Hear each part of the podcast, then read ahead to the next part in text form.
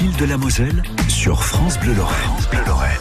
Le dimanche, avec Ilan Malka, toute cette saison, en tout cas depuis janvier, pendant une heure, on découvrait euh, des métiers de bouche, des commerçants, des épiceries, des boutiques dans vos communes.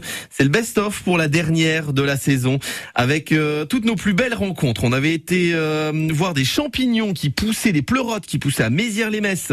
on avait été voir la bière de Metz, et puis aussi des petites poulettes c'est euh, la première séquence de ce best-of jusqu'à 11h. Tous les week-ends, balade au fil de la Moselle sur France Bleu Lorraine. En ce dimanche, nous réécoutons les meilleurs moments d'au fil de la Moselle, la balade sonore de France Bleu Lorraine. Alors pendant une heure, nous irons dans une ferme à Ogny, puis dans une brasserie à Metz, puis dans une boutique de café et de thé à Metz toujours, avant d'aller voir un producteur de champignons à Mézières-les-Metz, et puis d'aller chez un producteur de jus de fruits à Florange. Alors installez-vous confortablement.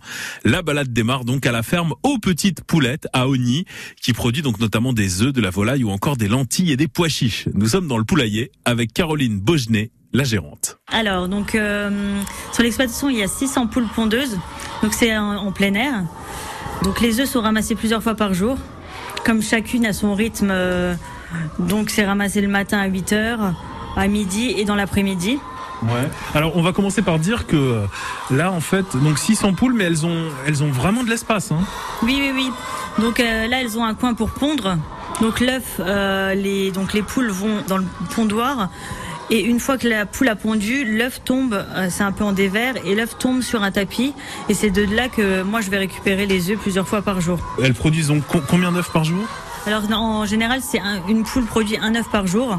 Après, toutes ne pondent pas. Euh, on peut pas avoir 100% de ponte non plus, mais euh, en général, une poule pond un œuf par jour. Comment est-ce qu'on s'en occupe? Racontez-moi un petit peu la journée, comment ça se passe? Alors le matin, dès que j'arrive sur l'exploitation. à quelle heure? 8 heures.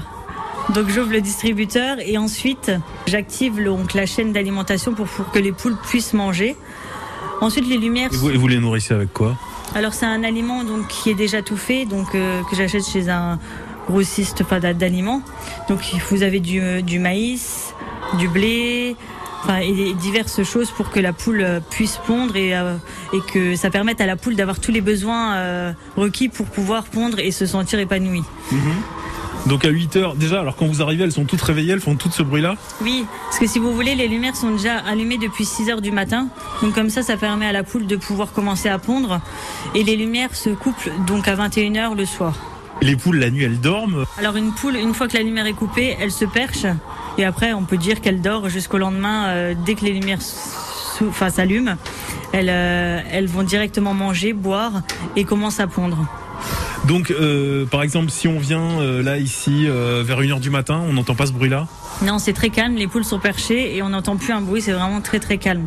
Là, c'est là il y a la lumière, il y a l'alimentation qui, qui, a tourné il n'y a pas très longtemps. Donc, et puis une poule, c'est très curieux, elle cherche toujours à gratter, à, à chercher à pondre, enfin... C'est assez brillant. Il y a le fait qu'on soit là aussi, sans doute. C'est ça qui les, c'est ça qui les excite un peu, quoi. Et on voit un peu, elles sont, elles sont près de la porte à nous regarder à attendre euh, qu'on leur donne à manger peut-être. Mais on leur donne à manger donc qu'une seule fois le matin? Alors le matin, euh, vers 11h, après il n'y a pas d'heure vraiment fixe. Quand je, viens euh, faire un petit tour aux poules, je vois que la chaîne est vide, du coup je mets un, je mets un coup de chaîne et pour, pour permettre qu'elles aient voilà, à volonté Ouais. Bah oui, faut, faut pas qu'elle manque quoi. C'est un petit peu comme un petit peu comme la gamelle du chat quoi. Quand on voit qu'elle est vide, on la remplit. Voilà. Et puis si une poule n'a pas tous les besoins euh, requis par jour, eh ben elle va pas produire, elle va pas pondre d'œufs. Hmm. Il y a d'autres choses euh, à faire pour stimuler une poule à pondre, au-delà de l'alimentation? Alors la lumière joue beaucoup. Euh, la lumière joue beaucoup, l'alimentation, qu'elle est toujours à boire.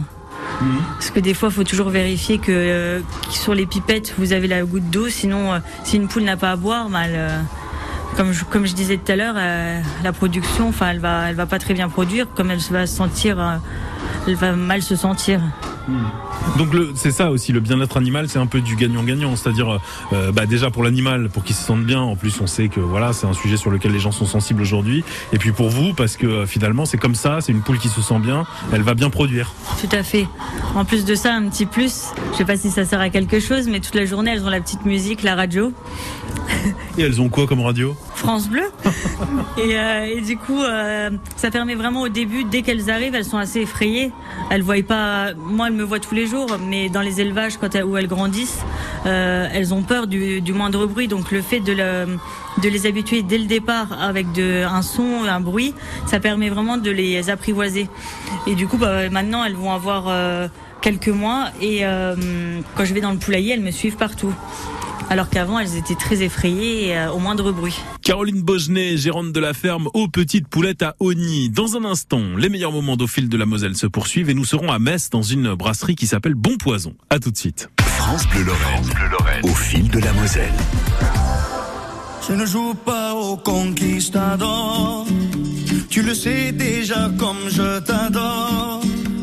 Tu vas pas aimer mi amor. Quand je joue, c'est pour la médaille d'or. Quand tu bouges sans lâcher mon regard. Sur ta bouche, j'imagine des histoires. Si tu boutes, ne le fais pas ce soir. Quand je joue, c'est jamais au hasard. Ça peut commencer comme ça, mais jamais finir.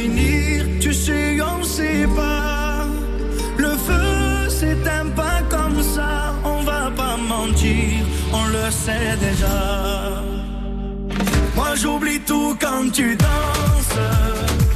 C'est comme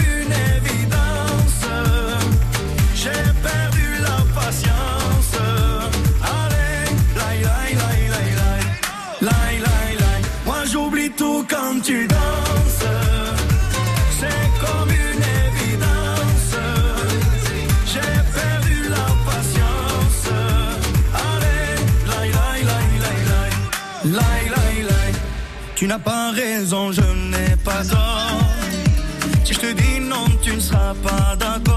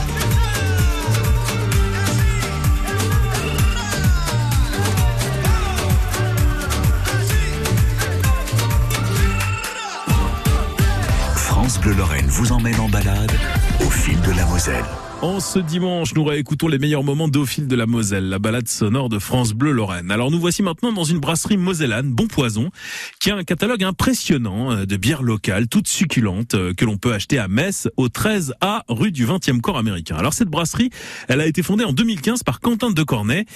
Comment s'est-il pris de passion pour la brasserie? Il se souvient, au début, il n'était pas du tout dans ce secteur-là. Écoutons-le. Moi, j'ai fait des études à Rennes euh, en école de commerce jusqu'en 2008. Et euh, pendant ces études, j'ai été euh, pas mal de temps en Angleterre où j'ai découvert la bière artisanale, où il y a chaque pub a au moins une ou deux bières artisanales, deux bières du coin. Et si c'est pas des bières du coin, c'est quand même des bières euh, faites artisanalement. euh, et euh, donc moi, euh, je donc je amateur de bière. Je buvais donc tous les jours mes bières artisanales euh, en changeant de style, en changeant de bar. Et ensuite, j'ai été euh, en Slovaquie, donc j'ai été j'ai travaillé chez IBM euh, dans le service client. Et là, j'ai découvert que c'était le royaume de la pils et que les bières artisanales n'existaient pas du tout. Donc, j'ai décidé de commencer à brasser chez moi pour avoir de la bière euh, d'une qualité différente et pour un coût euh, pour un coût modeste. Et vous arriviez là-bas à vendre votre bière à vous ou pas encore? Non, ça c'était juste dans ma cuisine. D'accord. Et euh, Il faut bien commencer. Hein. Ouais, ça c'était en 2000, euh, 2008-2009 dans ces coins-là. Et puis euh, en revenant en France, euh, donc j'ai trouvé du, du travail à Nancy. Et là j'étais dans la recherche clinique, donc euh, toujours pas dans la bière. hein. Donc en tant que chef... Dans, dans l'informatique, toujours recherche dans l'informatique ou pas du tout? Pas du tout. J'étais euh, chef de projet, donc euh, je gérais des, des équipes et des clients en gros. Et euh, donc euh, tableau Excel et euh, téléphone et on est parti. hein. Et là j'ai commencé. euh, Enfin, du coup, vu que j'étais assis euh, 8 heures par jour devant mon tableau Excel, je me suis dit ce serait quand même peut-être bien de faire quelque chose de ma vie euh, pour moi avec mes mains. Et euh, vu que j'étais passionné de bière, que je faisais ça à la maison, j'ai commencé à prendre des cours à l'institut de brasserie et de distillerie qui est qui est situé en, au Royaume-Uni. Donc on y revient. Mais alors du coup, vous faisiez l'aller-retour entre Nancy et le Royaume-Uni Comment ça se passait? Non, ils font des cours par correspondance. Ah d'accord, ok, ok. Donc je pouvais avoir mon travail et faire ces cours-là, ces cours-là à côté. Et en 2000, euh, 2013, donc j'ai j'ai décidé soit d'ouvrir une brasserie, soit d'être employé en brasserie.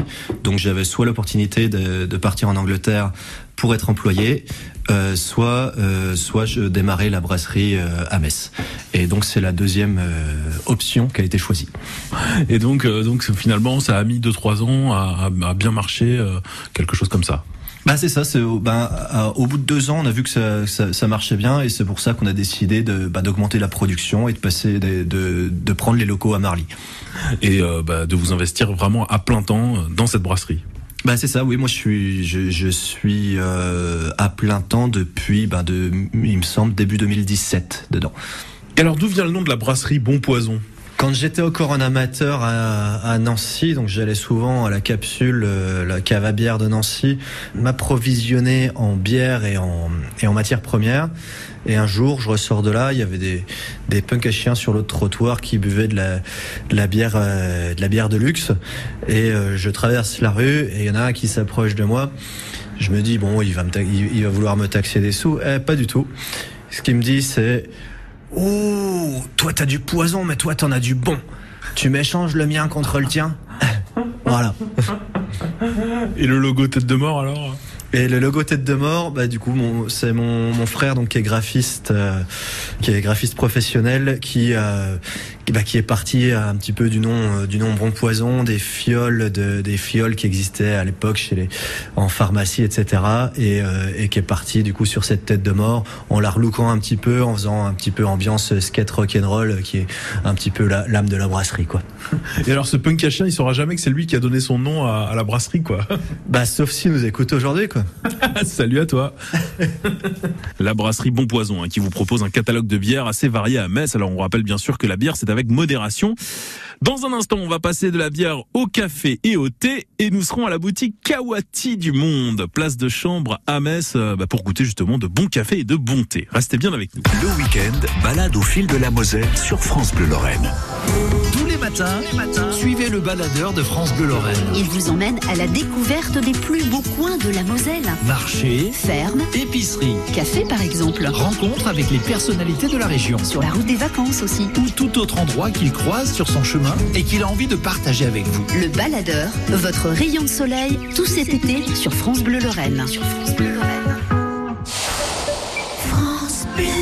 L'inconnu de la scène de Guillaume Musso, c'est le roman de votre été. Toute la presse a aimé. Nice Matin, diablement addictif. Le Parisien, un polar pur jus que vous n'arriverez pas à lâcher une fois commencé. Ouest France, une enquête hors norme. Les échos, un pur polar. La presse, le livre nous hante encore une fois la lecture terminée. M6, une histoire parfaite.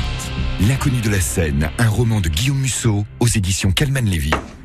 Et là, la cuisine. Ah ouais, top. Et tu, tu l'as acheté où? Darty Concepteur Cuisine. Non, mais pas l'électroménager, la cuisine. Et à ton avis, ils font quoi chez Darty Concepteur Cuisine? Il y a plein de modèles et tu peux les personnaliser comme tu veux. Et oui, chez Darty Concepteur Cuisine, on conçoit des cuisines personnalisées pour tous les budgets, service Darty compris, avec en plus le meilleur de l'électroménager. Darty Concepteur Cuisine, on vous a dit qu'on faisait aussi des cuisines. Tous les week-ends, balade au fil de la Moselle sur France Bleu Lorraine. Jusqu'à 11h, on se balade sur le territoire de la Moselle. Ce sont les meilleurs moments au fil de la Moselle. Et nous voici donc dans une boutique qui propose une variété très impressionnante de thé et de café du monde. Il s'agit de Kawati du monde, situé place de Chambre à Metz. Et nous voici donc en compagnie de la gérante Véronique Muller. Bonjour, je peux en profiter également pour vous faire goûter des nouveaux cafés que nous avons reçus récemment. Ah bah écoutez, quelle belle entrée en matière volontiers. Qu'est-ce que vous avez reçu là avant, dernier- avant de présenter en détail la boutique Voilà, dites- dites-moi un petit peu ce que vous avez reçu comme dernier café. Les derniers cafés que nous avons rentrés, c'est un café de Birmanie. C'est un Tanaka qui est vraiment exceptionnel, un goût unique à lui-même qu'on ne retrouve pas ailleurs d'ailleurs. Eh ben c'est parti, allons-y. On essaie On essaye. Donc c'est celui-ci, D'accord. avec des saveurs caramel, agrumes, fruits secs, chocolat noir et fruité. Donc euh, il y a ce- cette petite douceur, cette rondeur en bouche, très agréable, pas d'agressivité du tout et très plaisant. Eh ben allez, c'est parti. Vous me l'avez bien vendu. Alors donc là, là vous êtes en train de mettre en route la machine à café. Voilà, parce qu'elle a fait sa pause entre midi. Donc automatiquement, on rallume. Je vous propose un petit restretto. Les restretto, plus sont courts, moins il y a de caféine. Ça vous en permet de en boire plus. C'est presque un petit peu l'équivalent d'un décart en quelque sorte. Euh, meilleur quand même. Meilleur. oui, je vous fais confiance. Alors, on va aller sur la touche restretto. Et voilà.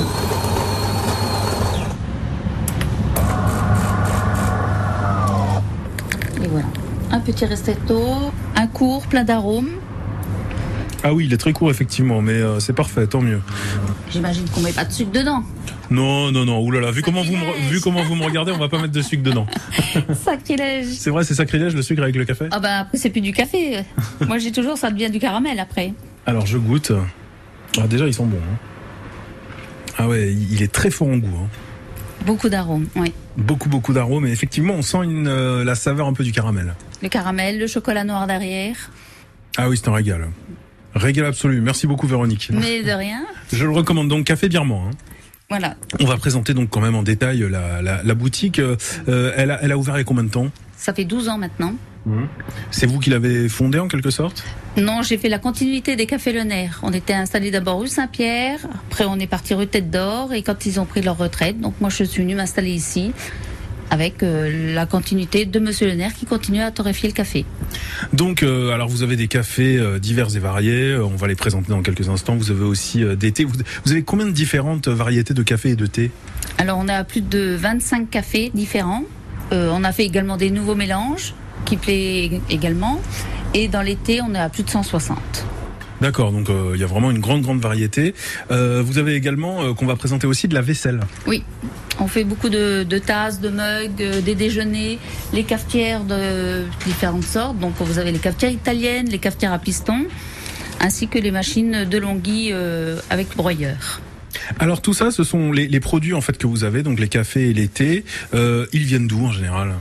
Ah bah les cafés, ils viennent des pays producteurs eux-mêmes. Et après, ben, moi, je les commande verts. Je les envoie chez Monsieur Le Nerf, qui lui me les torréfie. Donc, chaque semaine, on est torréfié, on a une torréfaction fraîche.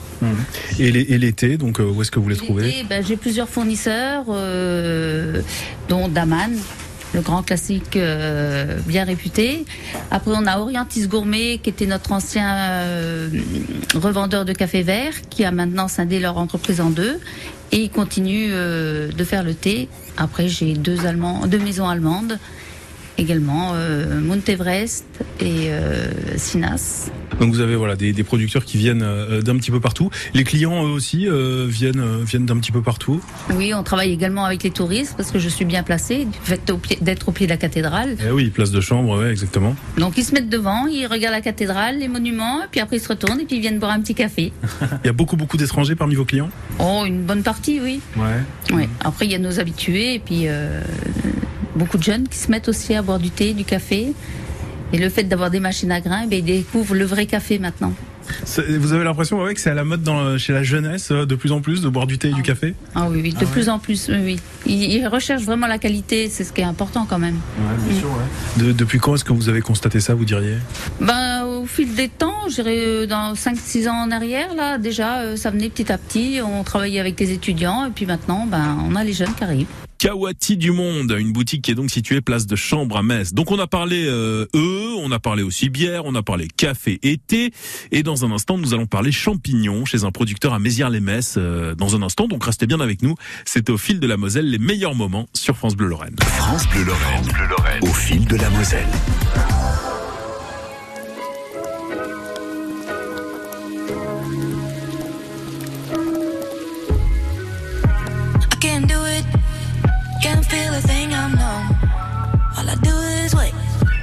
Is there something wrong with me? Honestly, I don't get as high when I'm at a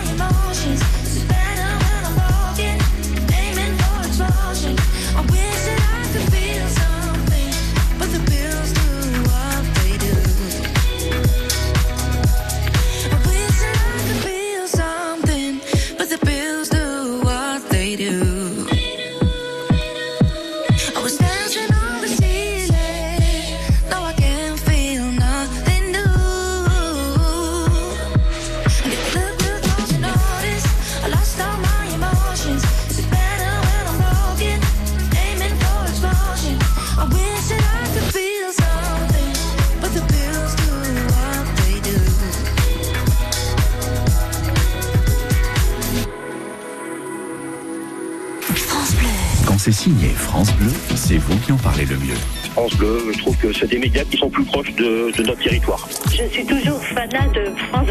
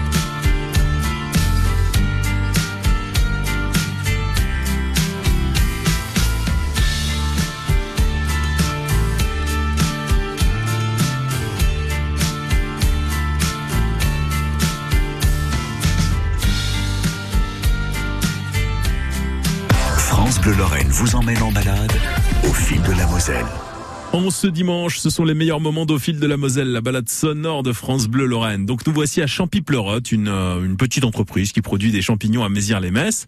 Et notamment, comme le nom l'indique, des pleurotes. Alors c'est Serge Pierret qui s'est lancé chez lui, à son domicile, dans cette production il y a trois ans.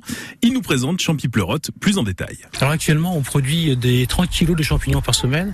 Alors la société s'appelle Champy Pleurote parce qu'on on produit naturellement des pleurotes, mais également d'autres champignons asiatiques, euh, suivant la saison, donc euh, champignons asiatiques ou bien pleurotes ou d'autres champignons. Alors vous produisez ça chez vous, à votre domicile Oui, absolument. Alors dans nos caves. Alors on, dans nos caves qui sont équipées, que vous verrez tout à l'heure, il y a du matériel pour euh, pouvoir pro- produire des champignons. Et donc en fait, on est complètement autonome. On part d'un champignon qu'on clone et on arrive à faire fructifier après et à produire des champignons. Donc et à la fin, donc on utilise euh, le champignon qui a vécu pour le compost. Oui, vous avez une démarche très éco-responsable, hein, ça on va en parler euh, aussi. Donc, euh, alors, donc votre entreprise est située chez vous. D'ailleurs, on entend les enfants euh, là qui sont qui sont à quelques mètres. hein. Là, on est on est dans dans votre jardin. Et alors, bah, vous vous allez nous nous faire visiter, bien sûr, hein, justement bah, les endroits où vous produisez des, champignons. Remontons un petit peu aux origines. Quand est-ce que vous avez fondé Champy Pleurote Alors Champy Pleurote a été créé il y a trois ans et ça fait quatre ans qu'on produit des, des pleurotes, au départ des pleurotes, grâce ou bien à cause de ma fille et de mes filles qui est tombée dans le véganisme. Et les euh, végétaux du jardin, les légumes n'ont pas suffi, euh, encore moins en hiver. Donc on s'est aperçu qu'il y avait une alternative aux légumes, c'était les champignons. Et donc on a commencé à en cultiver, à acheter quelques kits et progressivement pour être autonome. Donc on a appris à maîtriser toute la technique de A à Z, du pleurote, du champignon qu'on clone jusqu'à la fin, tout à fait. Donc ça veut dire qu'au départ, c'était pas du tout votre métier. Vous étiez pas du tout là-dedans? Non, absolument pas. Euh, J'étais instituteur au, départ, mais j'ai toujours pratiqué en plus de mon activité professionnelle des élevages. Donc euh, j'élevais euh, des, champ- des, poissons très très spéciaux, euh, très particuliers, des écrevisses, des, euh, crevettes. Au début où euh, personne n'en faisait encore, donc j'ai acquis une technique en biologie, de manipulation, des techniques également de stérilité, etc. que j'ai utilisé ensuite pour cultiver mes pleurotes. Euh, et donc là, c'est devenu votre métier, c'est-à-dire vous, vous vivez avec les, avec les pleurotes? Alors actuellement, on est, mon épouse, je dis oh, mon épouse et moi, parce que Champion Pleurote, c'est Sandrine et Serge Piret. On est tous les deux retraités. Moi, je suis retraité. Et mon épouse, je l'ai mise à la retraite pour pouvoir travailler avec Champion Pleurote. Donc, on produit, euh, ça nous apporte un bon complément de revenus. Ouais. Et euh, donc, alors vous les vendez à qui, comment, les champignons que vous cultivez? Alors, nos champignons, nous les vendons essentiellement sur les marchés. Et également, donc, nous directement, à Tous les dimanches. Également à des collègues qui les revendent sur d'autres marchés de la région. Ça, c'est le premier type de vente. Second type de vente, c'est euh, sont des traiteurs qui me contactent euh, vers le vers un traiteur, pour ne pas le citer, et également d'autres petits restaurateurs qui me commandent des champignons spécifiques. C'est-à-dire que pas spécifiques, des champignons d'une forme spécifique. Je vais pas avoir des champignons avec un gros pied, avec un gros chapeau, donc tout dépend des recettes qu'ils veulent faire, qu'ils veulent faire. Là, demain, je vais livrer donc euh, une de mes collègues traiteurs à Marange-Sylvange, Anne-Marie, qui elle, donc c'est une toute nouvelle recette. Ce sont des bouts de batte, il me semble. Le nom est un peu étranger pour moi. Des bouts de batte. Des bouts de batte. Ça, ça ressemble à des mini, euh, des mini kebabs. Il y, a- il y a un vrai engouement pour euh, ce type de champignons-là. euh, Oui, tout à fait, parce que le, le champignon, en général, est un aliment très sain, euh, qui apporte plein d'éléments nutritifs et qui est très goûteux. Et il y a actuellement le- les véganes en, en raffolent, en recherchent beaucoup, parce que c'est un produit phare pour eux, qui est très intéressant. Alors Joséphine, ma fille, qui est végane, euh, va vous expliquer pourquoi. Bonjour Joséphine. Bonjour. Alors, expliquez-nous justement pourquoi est-ce que les pleurotes euh, sont des champignons très très prisés par les véganes? Euh, le premier aspect qui me vient à l'esprit, déjà, c'est gustatif. Parce que les pleurotes ont une mâche particulière qu'on retrouve pas forcément avec d'autres produits euh, euh, qui ne sont pas issus de, produits animaux. Du coup, c'est intéressant de pouvoir reproduire des textures et des goûts facilement avec ce produit.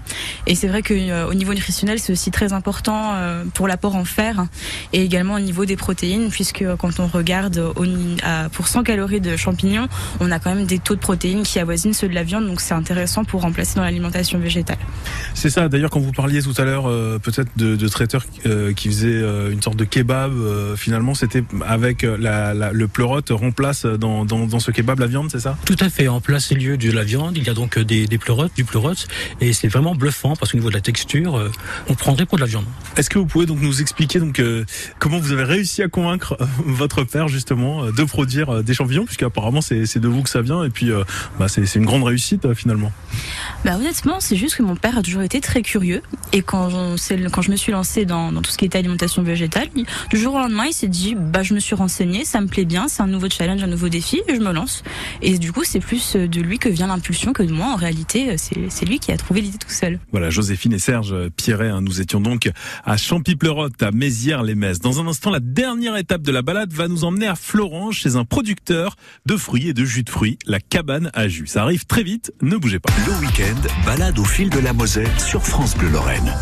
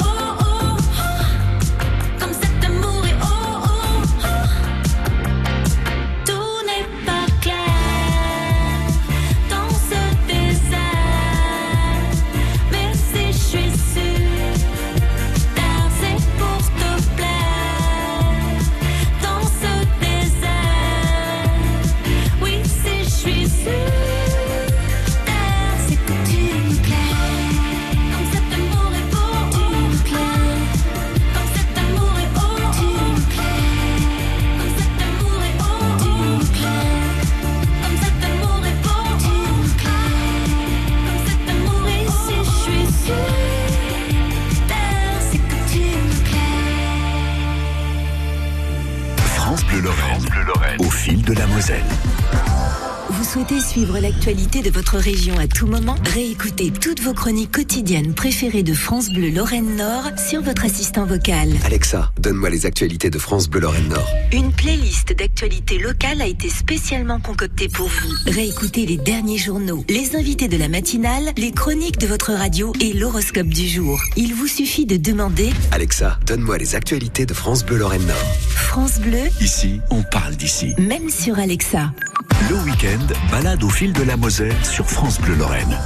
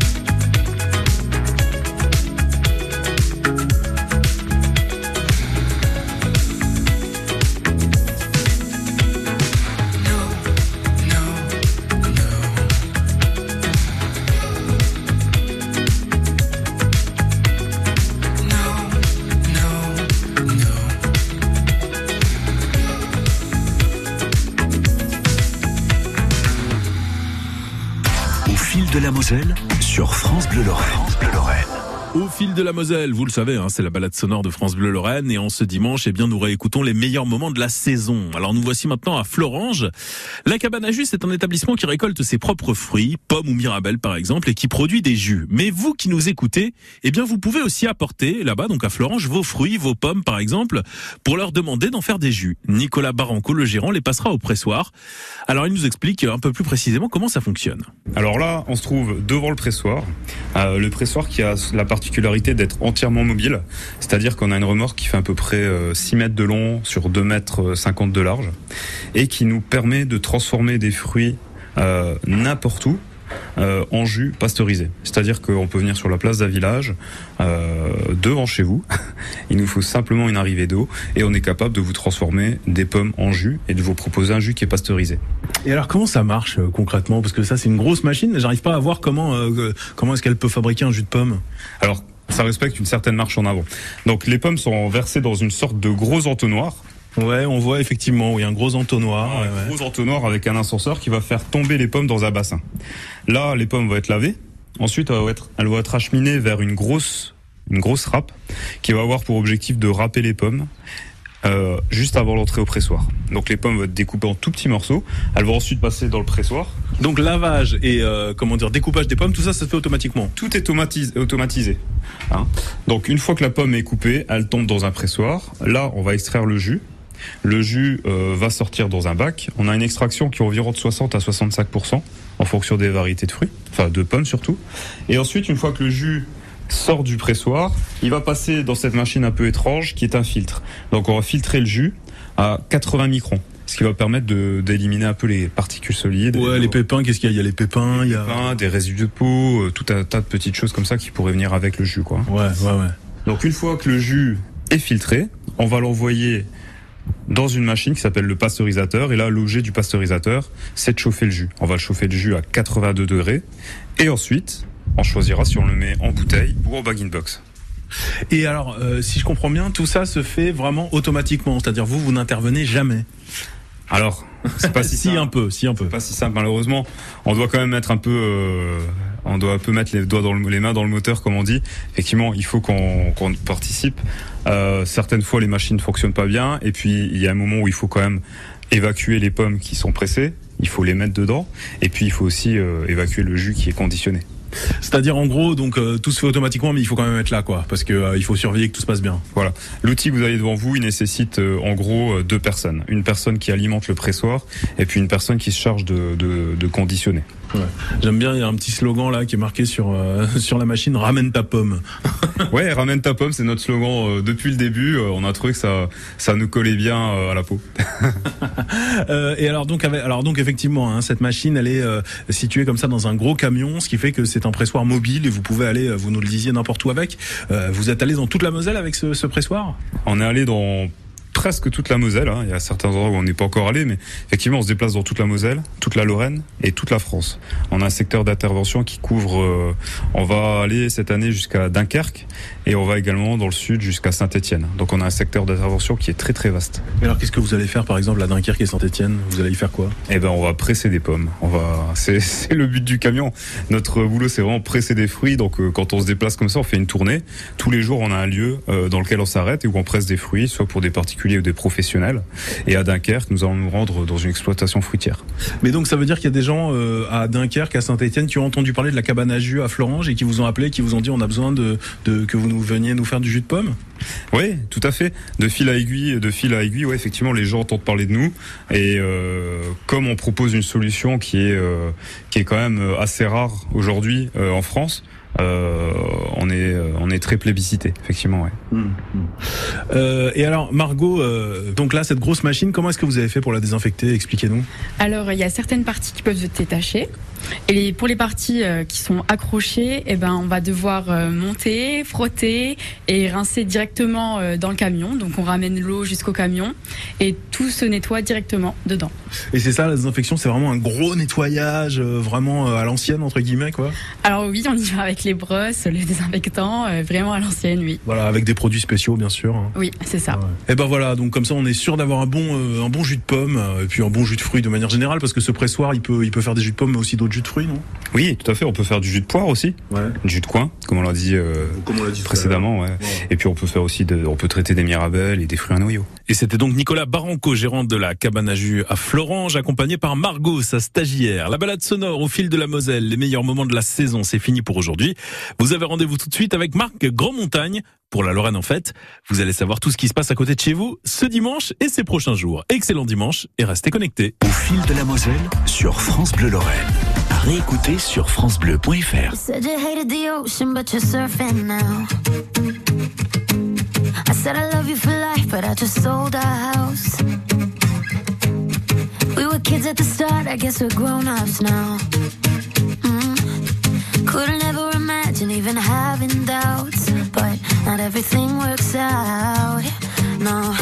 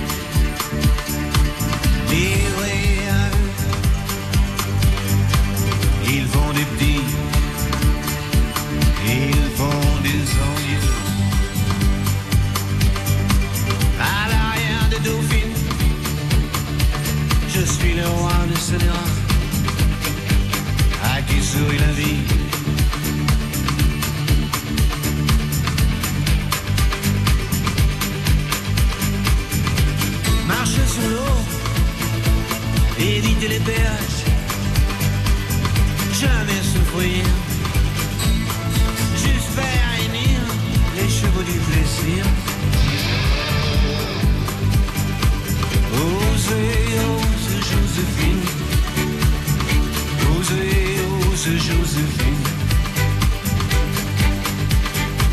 Plus rien ne s'oppose à la nuit, rien ne justifie.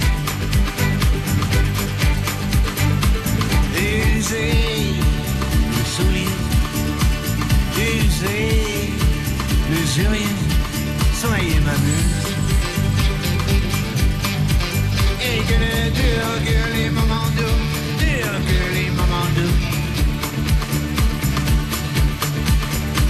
gonna do? Oh.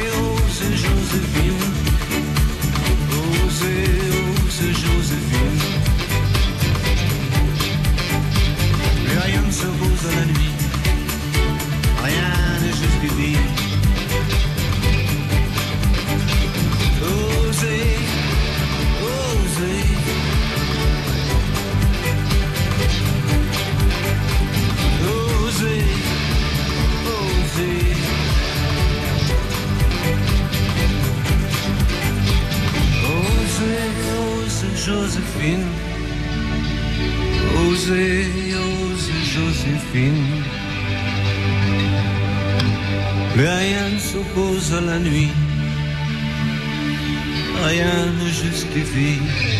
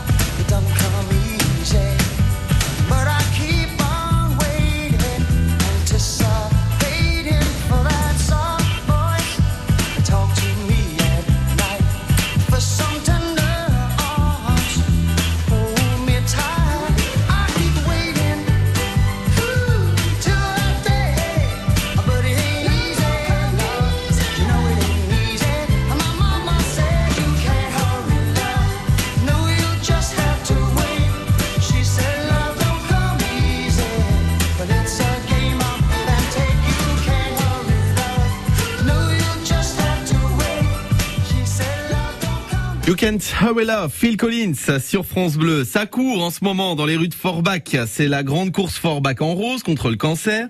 Ça court, ça nage et ça fait du vélo aussi à Metz pour le grand triathlon de la ville. C'est le deuxième jour. Euh, du coup, vous ne pouvez pas circuler sur le boulevard Poincaré, fermé à toutes les voitures jusqu'à 15 heures. On va s'échapper des grandes villes aussi dans Lorraine en fête d'ici 5 minutes. Tout ce qu'il y a à faire près de chez vous. La fête des cerises à Intin avec le retour de Miss Cerise. Nous serons dans les coulisses avec quelques candidates qui se préparent. On va un peu les coacher sur euh, France Bleu. Se prépare aussi Festigembon à Distrophe et le labyrinthe de Vigie. Euh, dans un énorme champ de maïs que l'on connaît depuis euh, au moins 20 ans en Moselle. Il ouvre ses portes ce week-end. On va le tester pour vous. C'est à. Découvrez tout au long de l'été les coulisses du zoo d'Amnéville. Une journée d'été comme ça, on va venir le matin voir les girafes si tout va bien dans l'horloge. Et les différentes espèces, les nouveautés. Ici, on a deux ours polaires, c'est deux mâles euh, adultes. Les activités et spectacles, le travail des soigneurs. Il faut être passionné, ça c'est clair et net. Il faut tout donner euh, pour ces animaux et vraiment, il faut être euh, consciencieux et attentif. Les trésors cachés du zoo d'Amnéville, tout cet été sur France Bleu Lorraine. Jeanne et François étaient enseignants. À leur retraite, ils ont voyagé aux quatre coins du monde.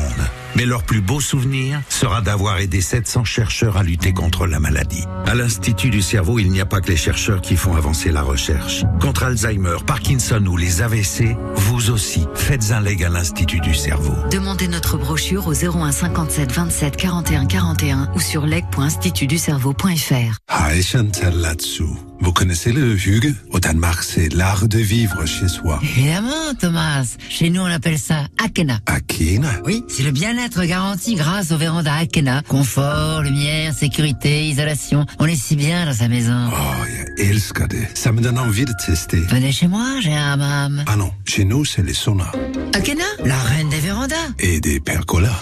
France Bleu, partout en France. France Bleu. Connecté à votre région. Ici, c'est France Bleu Lorraine. France Bleu Lorraine.